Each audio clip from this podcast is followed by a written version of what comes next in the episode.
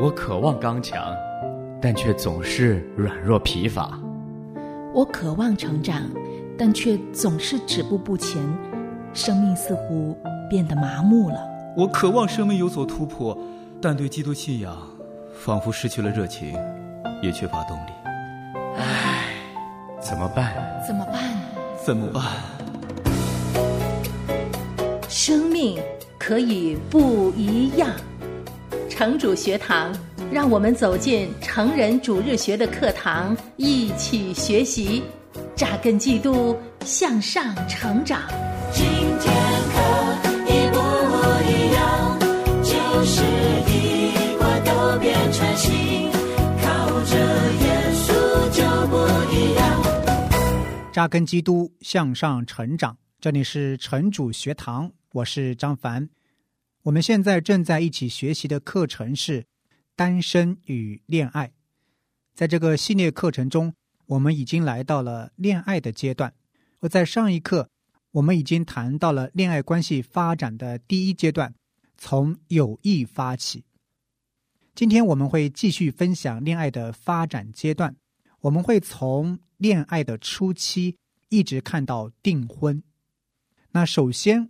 我们来看恋爱的初期，在第一阶段之后，也就是我们说的从友谊开始发起，尤其是作为一个弟兄，你已经发起了一段关系。那在第一阶段之后呢，你可能已经约会一两次了。接下去该怎么做呢？这个时候，你们应当有一个认真的谈话，讨论你们的关系将来会怎么样。到目前为止，双方都是在尝试更多的相处和了解彼此，而没有进入一个排他性的男朋友、女朋友关系。你们只是两个朋友坐在一起，更多的彼此了解。恋爱初期的意思就是在这几次的相处之后，弟兄把他的意愿表达出来。什么意愿呢？你愿不愿意祷告和考虑进入一个恋爱关系，成为我的女朋友，并且共同朝着婚姻的方向前进？然后姊妹去祷告，去寻求，去咨询建议，然后说好的是，他们就进入了正式的排他的恋爱初期阶段。初期阶段的目的是对对方有更多的了解。对方是谁？是个什么样的人？喜欢什么？和对方在一起花时间都做些什么？我们喜欢对方的陪伴吗？在这个阶段，我有两个提醒。那首先，第一个提醒就是在一起的时间，在这个阶段，你们并不需要很多两个人单独相处的时间。事实上，如果你们在一起的时间有其他人在。你会更多、更好的认识和了解对方，做一些有趣的事，一些让你们喜欢的事。这个时候，你并不知道你们的关系会不会朝婚姻的方向发展，而且在这个时候不要太过纠结于这一点，而是先享受在一起的时间。这样，即便你们最后没有怎么样，而退回到友谊的阶段，你也不会有很多的后悔。遗憾，而是留下美好的记忆。第二个提醒就是督责关系，在关系的这一阶段，你需要让认识你们、了解你们关系的人进入你们的关系当中，让他们帮助你们保护你们的心。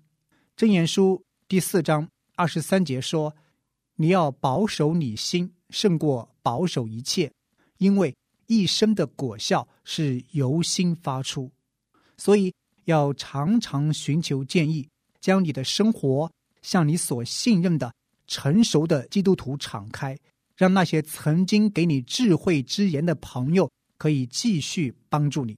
那这是第二个阶段，恋爱的初期。接下来就是第三阶段，恋爱的中期了。一段时间以后呢，这可能是几个礼拜之后，也可能是几个月之后。你越来越清楚的看到，你们的关系是真的有可能用婚姻来结束的。这意味着弟兄需要负责任的带领这段关系进入到下一个阶段，也就是你们都认真的为婚姻做计划和打算的阶段。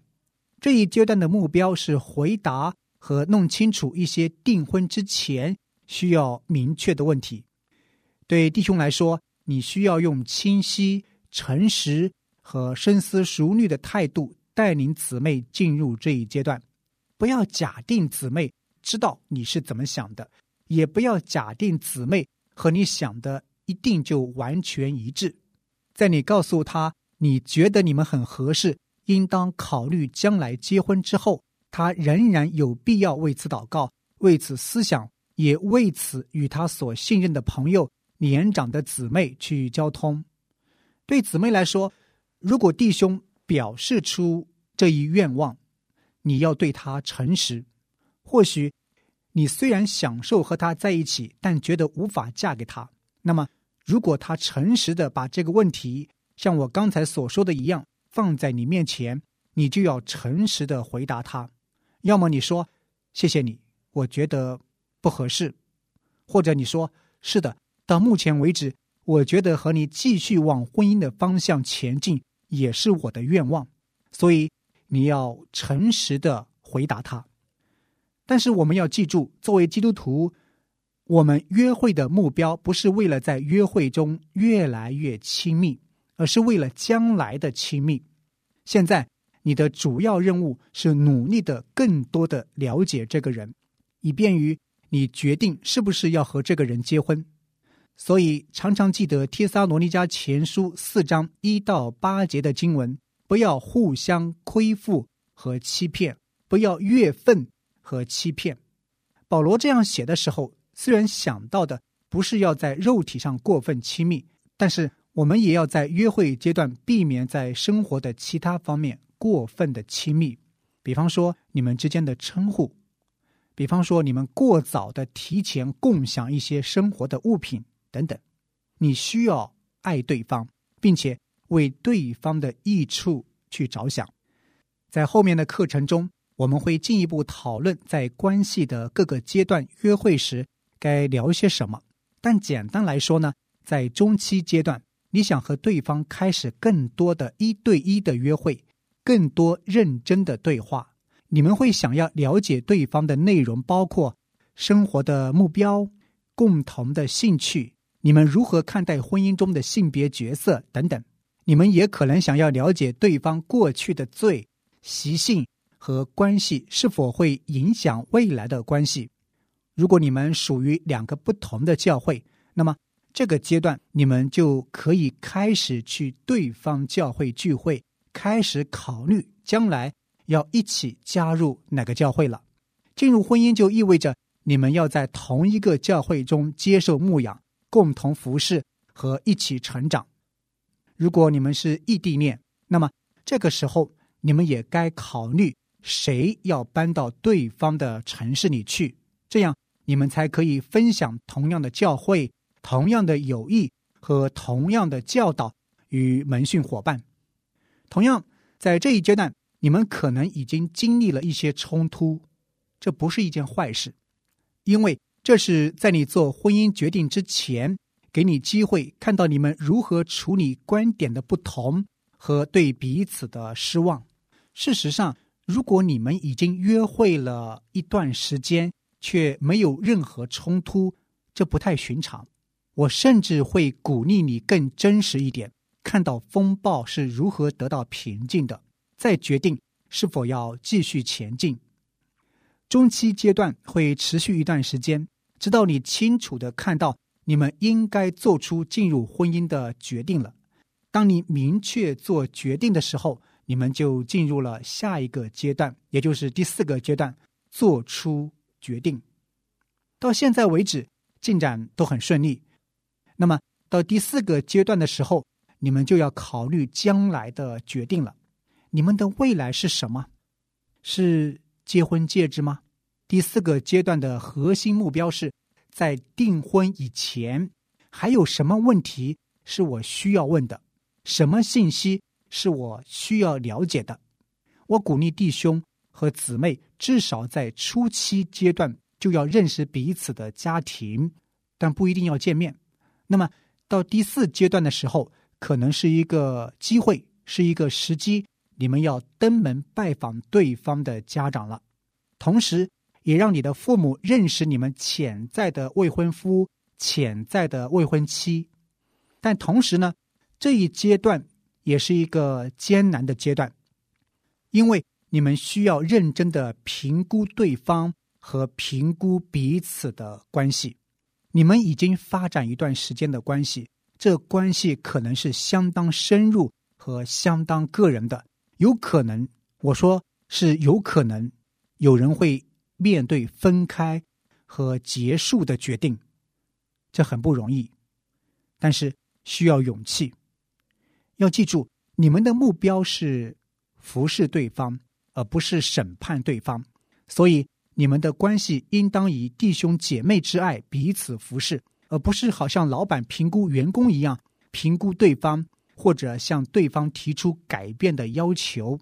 要极可能的花较少的时间来做决定，不要在做决定这个阶段花上太多的时间。如果相当一段时间以后，你的答案仍然是我不知道，那就等于说不，我不想和这个人结婚。弟兄们，你们在这个阶段要主动带领，也需要聆听其他人的建议。神一般情况下不会直接告诉你要不要和这个人结婚，神给我们理智，给我们情感，给我们知识，我们用这些。神所赐的资源，神所给的话语和神所放在我们身边的弟兄姊妹做出决定，就是一个荣耀神的过程。不要寄希望于某些神迹性的印证，这是在要求神按照你的想法去工作。如果你认为婚姻是对你们而言最好的结果，那么就结婚吧。有很多事情可能没法完美的得到解决。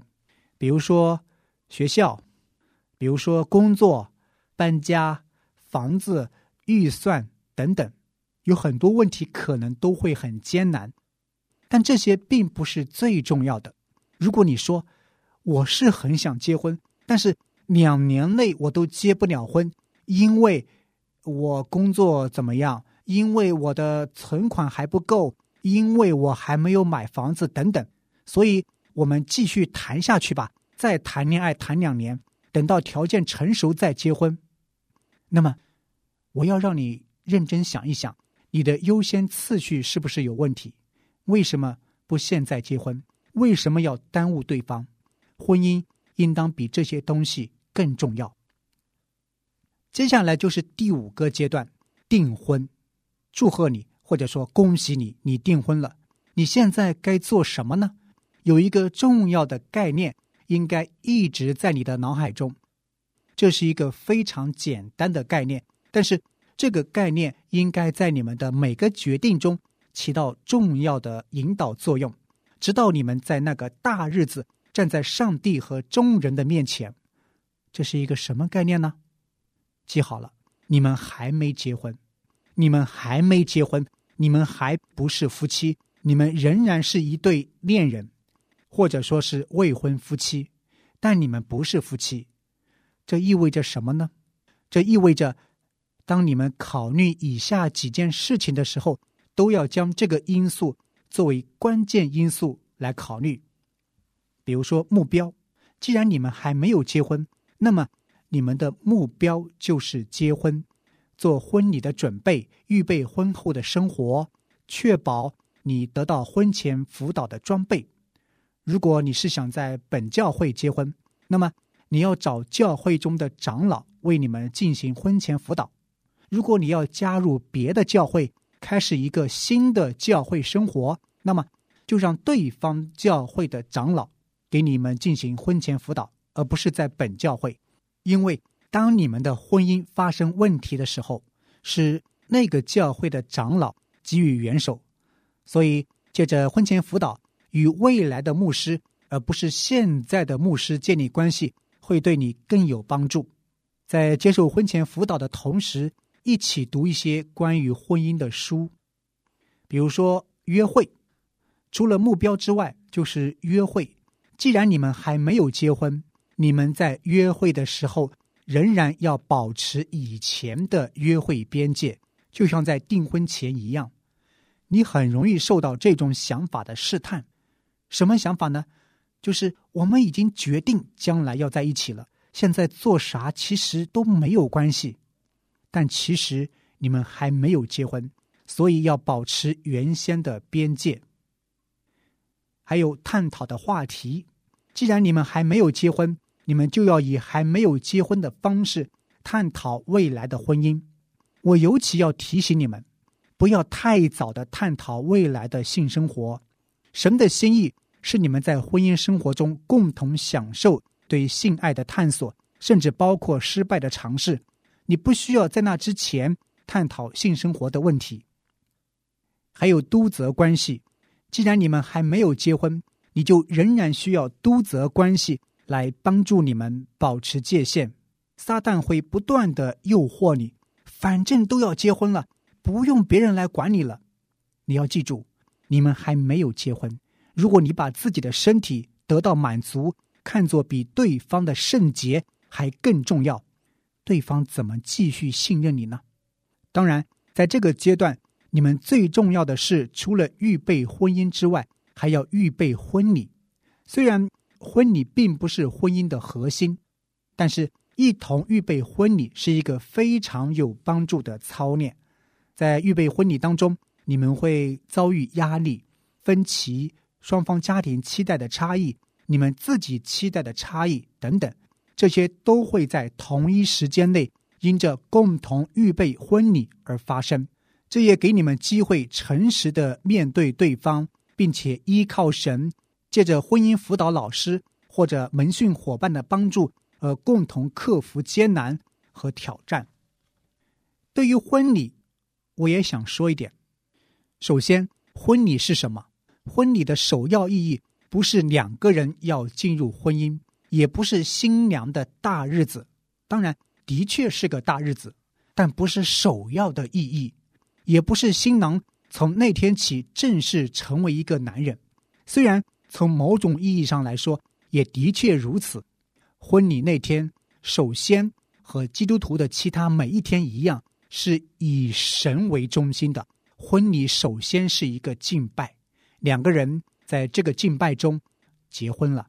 当你在计划音乐的时候，当你在挑选讲道经文的时候，当你在计划婚礼当天的其他要素的时候，你要牢记，这首先是在神面前的敬拜。我建议你要使婚礼的崇拜简单又谦卑，也要使它首先成为一个敬拜。很多的夫妻花费了大量的精力、情感、征战和眼泪在婚礼的计划当中，而忽视了他们将要开始的婚姻。婚姻比婚礼更重要。一个简单的婚礼不影响你们有一个丰富多彩的婚姻。简单的婚礼可以缩短你们的订婚期，也可以保守你们的身体免于犯罪。前面我说了恋爱发展的五个阶段，当然每对情侣的表现程度、发展速度和每个阶段的时间都是不一样的，但这五个阶段仍然给我们提供了一个很好的框架，让你来检视真实世界中的情况。亲爱的弟兄姐妹，尤其是在思考进入恋爱或者正在恋爱当中的弟兄姐妹，盼望这样的信息。可以给你带去帮助，求神带领你们的关系，也带领你们的未来。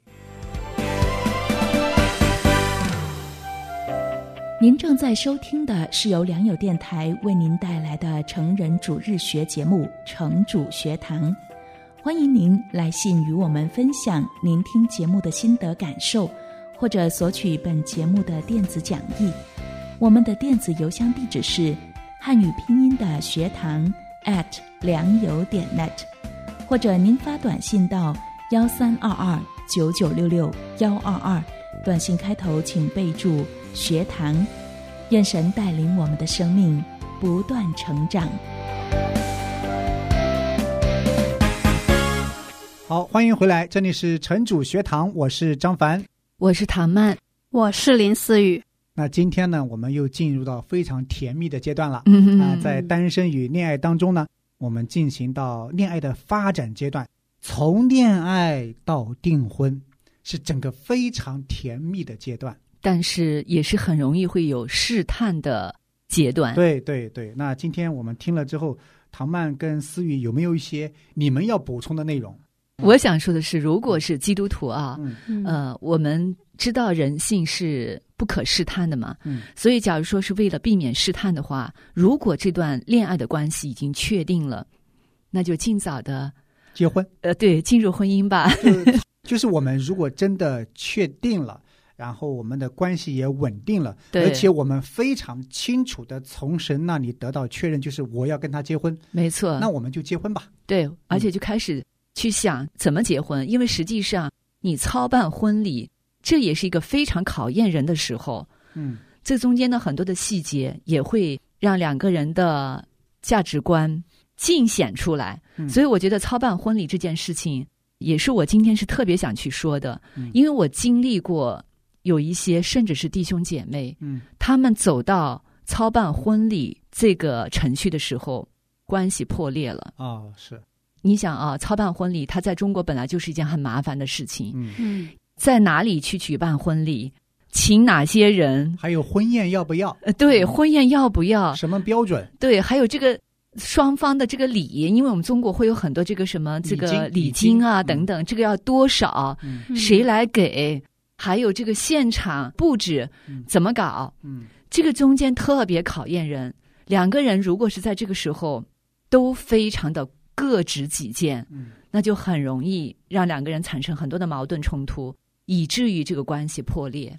嗯所以我觉得到了这个地步的时候，对于基督徒来讲，虽然我们说我们都有同样的信仰，按道理来讲，我们也应该有同样的价值观、同样的人生观、世界观。嗯可是，在这个时候会发现，价值观会有很大的矛盾冲突，很大的不一样。对，那如果在这个时候就已经发生了嗯没有办法调节的矛盾，我觉得那还是打住吧，嗯你不要再去考虑进入婚姻了，那很可怕，因为两个人都不愿意去退让嘛，嗯那就意味着什么？将来你进入婚姻更麻烦。对，当然，唐曼所提到的也在我们的讲义里面特别提到，为什么呢？因为这个真的是很常见，嗯他也特别的补充说，在这里面会有很多的挣扎、眼泪。我们往往在这中间就忽视了将要开始的婚姻，婚姻比婚礼要更重要。对一个简单的婚礼不影响你们有一个丰富多彩的婚姻。啊、盼望我们能够有这样的认识。其实我觉得，在恋爱初期的时候，两个人还是需要有一些的边界，有些注意的地方。嗯比如说，因为两个人刚刚确定关系，那当然也是在一个很甜蜜的阶段，是吧？对，在一起的时间也会比较多。嗯，但是我觉得，就是说，能够多一些在集体，比如说我们在教会对嗯团契当中彼此认识，这也是一个嗯很重要的一点。对，不要因为啊我们两个是恋爱关系了，我们就可以撇开我们周边的这些亲朋好友了。其实这样嗯对这段关系是不是很好的？没错，嗯哪怕是两个人要约会，我都觉得尽可能选择在那种公共场合，比如说一起去吃饭呐、嗯一起去看电影啊，嗯一起去公园啊，嗯一起去爬山啊，等等。我觉得这都是非常好的约会的地方。但是最好避免两个人去到某一个私密的空间，比如说两个单身的弟兄姊妹都有自己各自所租的房子啊。嗯我今天嗯去你那个地方给你做个饭。明天你来我这个地方嗯怎么怎么样？我觉得这是很容易带来试探的一种方式。嗯，嗯是是，唐曼提醒的非常好，包括思雨也提到，在恋爱的发展阶段，其实不单单是初期，对整个阶段他都在提醒我们，你们还没有结婚。对对，尤其在两个人的关系稳定的时候，进入到那个恋爱中期的时候，嗯，那个时候我觉得是最考验人的时候。嗯关系越深的时候，他们呃所展现出来的问题会越来越多。可能刚开始两个人都会展现自己最好的一面给对方，对希望做的最好，让对方看到我是很完美的一面。嗯但是就两个人恋爱的时间久了，本那些开始暴露了。对那些问题就渐渐浮现出来。嗯我觉得这也是一个比较好的现象。对啊，嗯对啊，嗯他这里面也提到说，争吵有的时候是好事，让你们都能够看到对方是怎么处理矛盾跟冲突的。嗯，呃，如果一次都没有争吵过，反而有点不太真实。肯定是。嗯，那思雨，当你跟弟兄确立关系以后，你们俩怎么样去避开那些所谓的试探呀、嗯，其实我们两个都很有意识的去，比如说我们约会的话，我们尽量去到一些比较公开的地方，啊？我们会找一个餐厅啊，或者是很公开的地方，嗯，然后会讨论一些的话题。当然，嗯我们每次约会都不是瞎聊，我们都会哎，比如说准备一个主题，我们嗯聊的是什么，然后就彼此有些交流，这样子。思雨是很聪明的，就是他们嗯这个其实是很合神心意的。我们不是瞎聊，对对对，你开心我开心，在这个短暂又非常宝贵的时间里面，我们要聊一些很有意义的话，嗯。就是你的人生规划、你的工作、你的金钱观、嗯。你的婚姻观、婚后你的承担，你有没有一些未被对付的罪？嗯。嗯他这些内容其实像思雨刚才所说的，它是帮助我们成长的同时，也帮助我们更了解对方。嗯。嗯。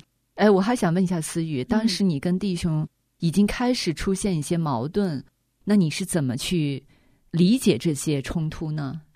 当然，我们面对这些冲突的时候，还会有生气啊，啊有的时候会有拌嘴啊、嗯什么的。